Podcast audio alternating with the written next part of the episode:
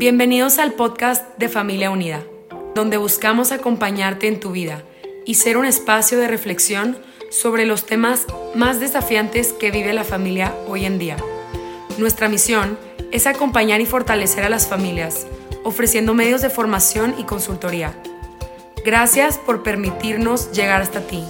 Confiamos en que cada episodio será una oportunidad de aprendizaje y reflexión personal. Hola, un gusto saludarles. Bienvenidos a este podcast de Acompañándote en tu vida. Les habla el padre Mario Elosegui Domene, Legionario de Cristo. Eh, soy el creador del programa Choices, que es un taller para aprender a tomar decisiones. Y el título de este tercer episodio es Cómo tomar decisiones a nivel personal. Comienzo con una pequeña reflexión. En la escuela nos enseñan matemáticas, gramática, historia, geografía, pero nunca tomamos la materia en cómo tomar decisiones en la vida. Se deja como al sentido común, ¿no? Y yo pienso que la consecuencia de no saber matemáticas, gramática, geografía o historia tienen poca trascendencia en comparación a no saber cómo tomar decisiones. ¿Por qué? Pues porque va a afectar toda mi vida. ¿Qué buscamos en este episodio? Quiero entregarte una fórmula de cinco pasos para aprender a tomar decisiones a nivel personal, pero esta fórmula la vamos a analizar aplicada a la decisión más importante en la vida, que es la elección de pareja. Comenzamos. El primer paso para tomar buenas decisiones es recabar información. Te pido que hagas este ejercicio mental conmigo. Imagina que te ofrecen para que escojas entre tres piedras en bruto. Una de ellas es un metal de color amarillo. El otro es de color plateado y el tercero es una piedra rosada. ¿Cuál escogerías? Seguro escogerás la del metal color amarillo. Todos pensaríamos que es oro. El segundo metal que tú escogerías es seguro el de color plateado, pensando que es plata. Y el tercer o la tercera piedra que tomaríamos pues sería la rosada, pensando pues que es un cuarzo. Pero en realidad, ¿qué eran estas tres piedras? La primera era una piedra que se llama pirita es un metal dorado, pero que es de muy bajo costo. El segundo era alpaca, que parece plata, pero no lo es. Y lo que parecía cuarzo era un diamante rosado en bruto. ¿Por qué normalmente decidimos mal en este ejercicio? Porque nos falta información. Si conociéramos más elementos sobre minerales, hubiéramos hecho una muy buena decisión. La razón por la que tomamos malas decisiones normalmente es porque no tenemos la información necesaria, no recabamos información. Se dice que la información es la madre de todas las decisiones. Y por eso el primer paso para elegir bien es recabar información. ¿Por qué aplicar este principio de recabar la información al noviazgo? Lo que deseamos dejar claro es que el noviazgo es conocerse para elegir. Esto es una obviedad, pero sin embargo muchas veces el noviazgo se convierte un tiempo para estar juntos, para hacer cosas juntos, para vivir momentos, viajar, socializar, pero no con el enfoque de recabar información. Y no se trata de vivir en auditoría, ¿no? Para recabar información.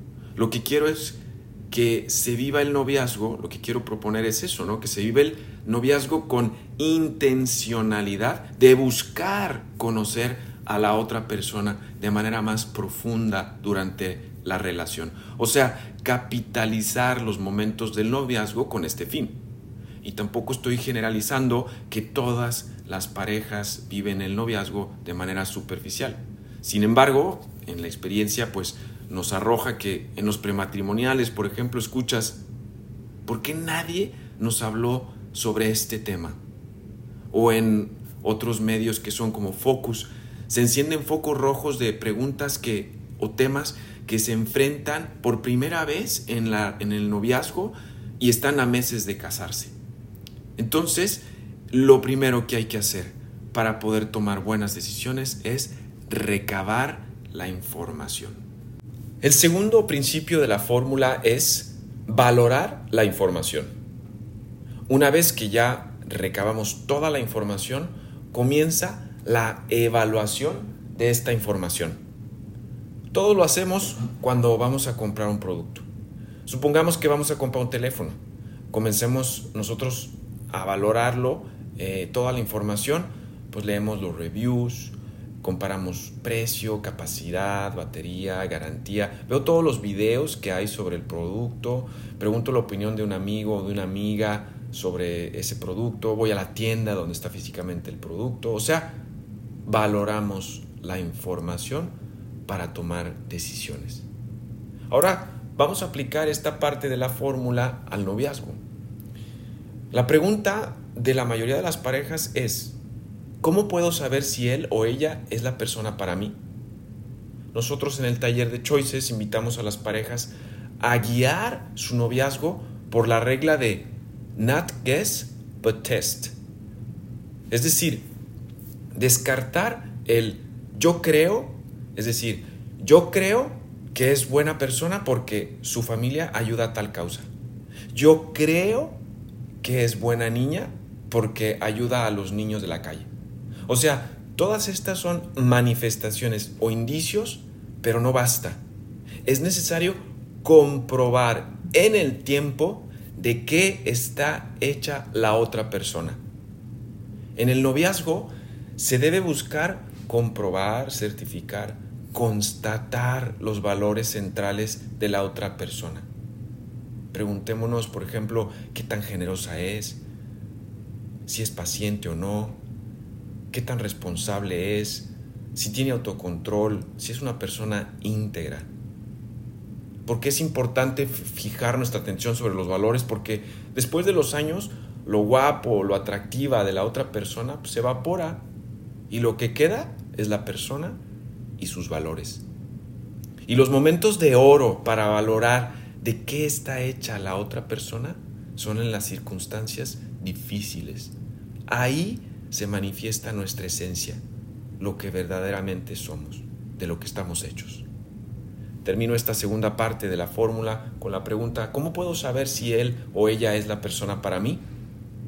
Valorando la información durante la relación, es decir, valorando los valores de la otra persona. La tercera parte de la fórmula lo llamamos considerar el lado ciego. A pesar de que se tenga toda la información, se haya valorado, siempre se tiene un sesgo personal, es decir, el lado ciego. En la mayoría de las decisiones no tenemos todos los elementos implicados, por tanto tenemos que tomar en consideración ese sesgo personal al cual llamamos el lado ciego. A nivel, empresa, a nivel empresarial sucede mucho también. Disney, o sea, eh, los parques de diversiones, deciden abrir en París, ¿no? Y replican como si fuese una franquicia el modelo tal cual como en Estados Unidos. Y el primer año, no sé si ustedes conocen la historia, pero reportó pérdidas. hicieron un análisis y descubren que una de las razones era que los parisinos pues estaban quejando porque o no iban porque en la cafetería o en las cafeterías de Disney no vendían vino. Para un europeo pues es lo más normal, ¿no? Pero para un americano pues es un parque de diversiones familiar donde no se vende vino. Por tanto ellos pues descubren este lado ciego. Pues tenían el producto, tenían el mercado, pero desconocían este lado ciego. Ahora vamos a aplicarlo al noviazgo. ¿Cuál puede ser el lado ciego?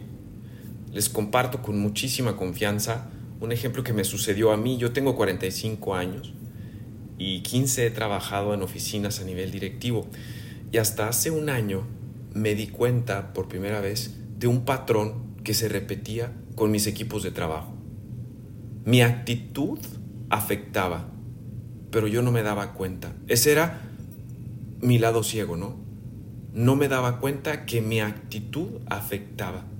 O sea, que el lado ciego puede ser algo que yo no veo y que a largo plazo puede estar afectando las relaciones. También es importante exponernos a conocer en mi persona o en la persona de mi pareja si ella o él pues tiene una herida. Las heridas se manifiestan con el paso del tiempo muchas veces y estas van desatando mecanismos de defensa inconscientes, ¿no? Que van dañando la relación personal. Incluso pueden terminar con un matrimonio si no se atienden correctamente. Y estos dos elementos son ejemplos del lado ciego, ¿no? Concluyo esta parte de la fórmula queriendo descubrirles que la intención de considerar el lado ciego en la fórmula para tomar decisiones es querer abrir a la persona a tomar aquello que escapa de un análisis general durante la relación. Por ello, pues conviene mucho que antes de tomar la decisión más importante, pues conviene tener un conocimiento de nosotros mismos, tanto de nuestro temperamento o carácter, pero también eh, el poder hacer en nosotros una breve introspección para saber si en nuestra vida podemos llegar a tener una herida. Ahora pasamos a la cuarta parte de la fórmula de cómo tomar decisiones, que es enriquecer mi juicio. ¿Cómo disminuir el lado ciego en la toma de decisiones? Alimentando mi juicio con lo que ven los demás y yo no alcanzo a ver. Esto te llevará a tomar decisiones y no riesgos. Y esto se verifica a nivel profesional constantemente. Las empresas, por ejemplo, se alimentan de, para poder tomar decisiones de servicios de consultores externos o advisors, ¿no? Dentro de la misma empresa, ¿no?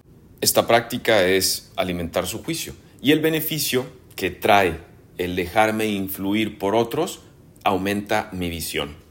La condición para dejarme influir es la de la humildad. Una postura soberbia inhabilita la capacidad para dejarse influir. El ejercicio de dejarse influir consiste en escuchar a las personas que pueden enriquecer mi propio juicio. Y esto me llevará a ver más allá de lo que yo no veo. Te invito a que definas quiénes pudieran ser las personas que pueden alimentar tu juicio puede ser un coach, puede ser un psicólogo de corte ético y moral, amistades buenas, tus propios padres. Dicen por ahí, ¿no? Que es de sabios pedir consejos. Por eso, para las decisiones importantes, pues es, es fundamental el dejarte influir. El quinto elemento de la fórmula es la decisión. A todos nos puede pasar frente a las decisiones que tenemos que tomar que comenzamos a analizar demasiado y postergamos la decisión. Y nos pasa, como dice el refrán, la parálisis por el análisis. Y las causas pueden ser por miedos eh, o no quiero tomar el riesgo. Y cuando se trata de decisiones importantes, nos puede llegar pues esa indeterminación. Y al final pues decidimos no decidir. ¿Y cómo terminar con este ciclo de la indecisión? Pues con una correcta proyección de vida. Es decir, en el taller de Choices invitamos a proyectar las próximas decisiones que tú tienes en tu vida. Tú tienes que, por una parte, tienes que afrontar unas decisiones en los próximos dos años, como puede ser seguir estudiando, cambiarte de trabajo, pero también hay decisiones que quieres provocar es decir, eh, decidir quedarme a vivir aquí o decidirme comprar una casa. Al tener claro el objetivo sobre decisiones futuras que tengo que afrontar y otras que tengo que provocar, invitamos a que se defina el cuándo y el cómo. Y este es un ejercicio extremadamente sencillo y casi obvio pero que muchas de las personas no lo hacen. Entonces, con este ejercicio del qué, el cuándo y el cómo, se activa la ejecución, es decir, la decisión, ¿no? Tienes que tomar una decisión. Hemos tenido que recorrer esta fórmula de cinco pasos en cómo tomar decisiones realmente de puntitas. El taller es todo un fin de semana. Si tú estás interesado en conocer un poco más de Choices, visita nuestra página de internet que es choices.mx. Y si este podcast crees que sea de ayuda para alguien más, compártelo. Sin más, me despido. Dios te bendiga.